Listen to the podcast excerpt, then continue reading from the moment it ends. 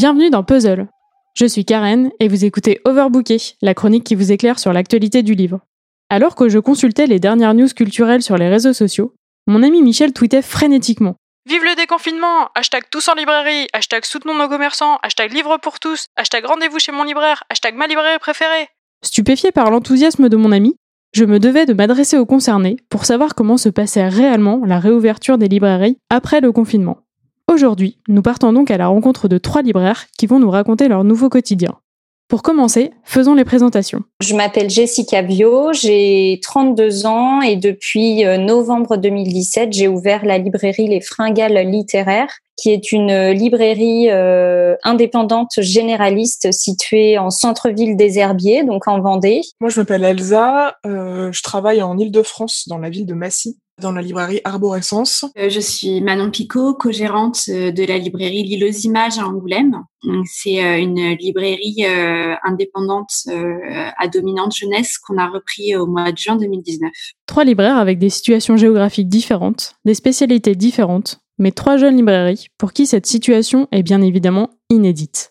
Revenons donc quelques semaines en arrière, mi-mars. Ça paraît déjà loin, hein L'annonce du confinement vient de tomber, et même si pour beaucoup on savait que ça allait arriver. C'est maintenant officiel. Les commerces non nécessaires doivent fermer. Pour autant, pas question pour nos libraires de s'arrêter complètement. Il faut développer un nouveau lien, trouver un moyen pour continuer à échanger avec les clients. Évidemment, ça va se passer sur les réseaux sociaux.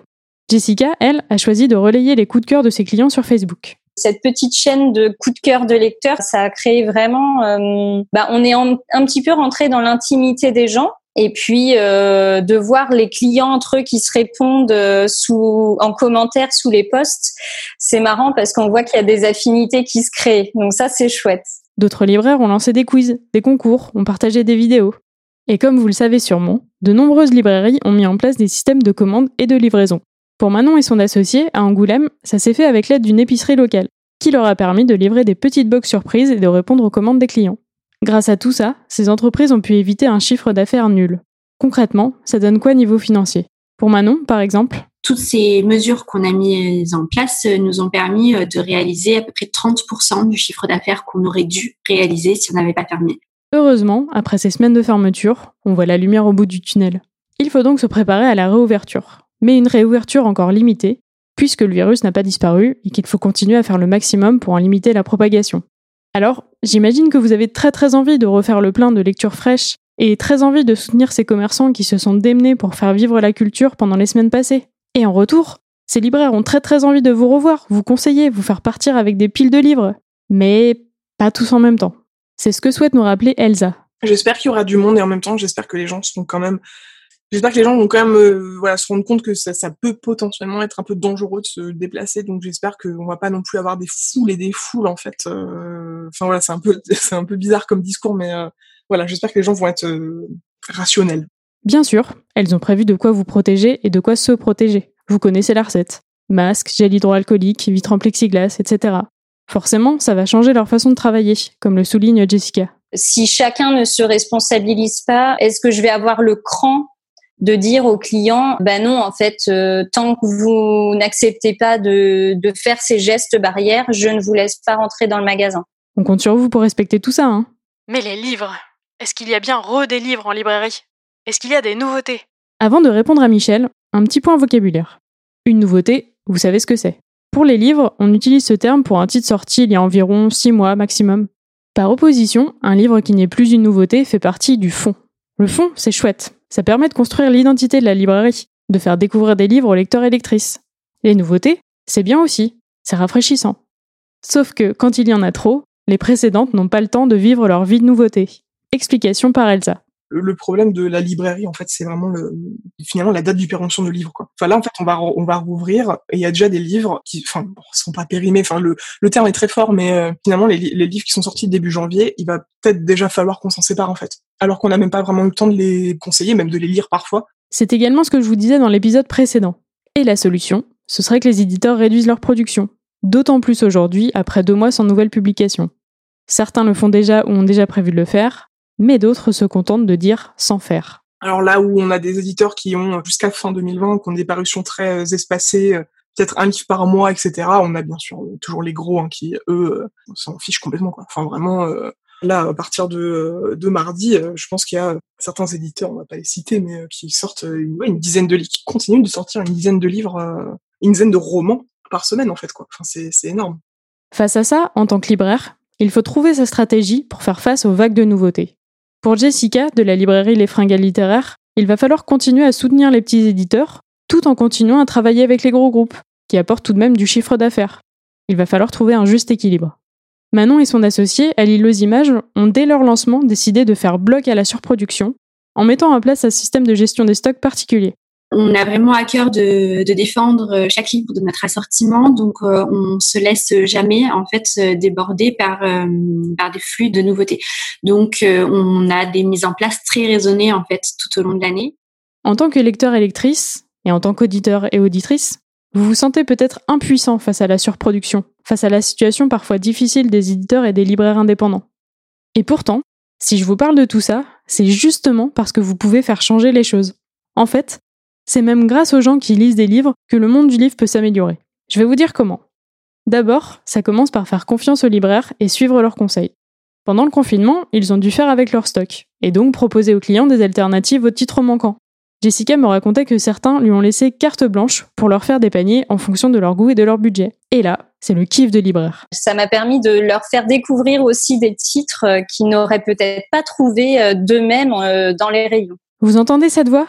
C'est la voix d'une libraire heureuse et épanouie. Et derrière, c'est le kiff de lecture aussi, la découverte de nouvelles maisons d'édition, de nouveaux et nouvelles autrices, bref, un nouveau champ des possibles.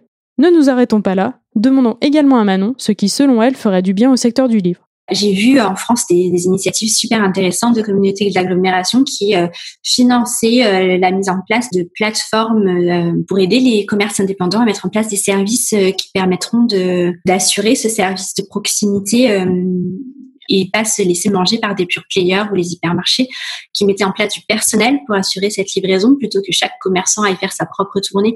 Il y avait une mutualisation qui me paraissait euh, intelligente, écologiquement aussi plus sensée. Jessica me l'a aussi rapporté. L'organisation et la mutualisation des moyens au niveau local aident énormément les commerces indépendants, quelle que soit la situation géographique. Et là aussi, vous pouvez être acteur et actrice du changement. Vous pouvez en parler autour de vous, à vos proches, aux commerçants, et même faire remonter ces propositions à vos élus. Ces choses ne peuvent prendre forme que si un maximum de gens se mobilisent. Et pour finir, on vous demande juste une dernière petite chose après être allé en librairie, y retourner. Les gens vont être très contents de nous retrouver, notamment également parce que Amazon n'a pas le droit de livrer les livres. Alors, c'est une très bonne chose. Alors là, clairement, je suis à 100% pour ça. Ça serait très bien que ce soit tout le temps le cas. Mais tous ces gens qui se disent très très heureux de nous retrouver, j'espère qu'on les, qu'on les reverra. On récapitule. Tous en librairie, mais pas en même temps.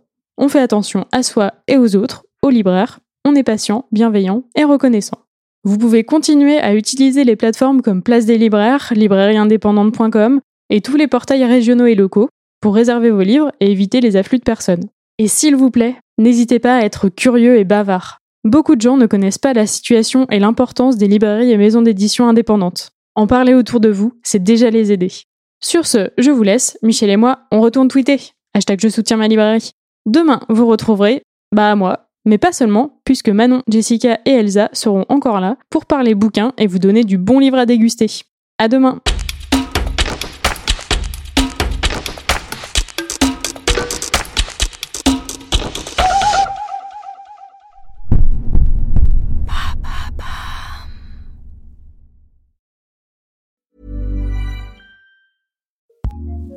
ACAST recommends more podcasts, more episodes, more great shows. Keep listening to hear a show we recommend. Hey friends, it's me, Sharon McMahon, longtime government and law teacher and host of the Sharon Says So podcast. Each week on Sharon Says So, I do a deep dive into fascinating historical stories, state by state, to share the history of America that you probably haven't heard. I bring you stories of espionage, sled dog heroes, presidential scandals, changemakers, law defiers, and more. And weekly, I have some of the nation's most prolific thought leaders and creators. We talk about a huge variety of fascinating topics. New episodes of the Sharon Says So podcast are released every Monday, Wednesday, and Friday, and are available on the ACAST app or wherever you like to listen. Tune in and subscribe today for your fill of brain tingling moments. ACAST helps creators launch, grow, and monetize their podcasts everywhere. ACAST.com.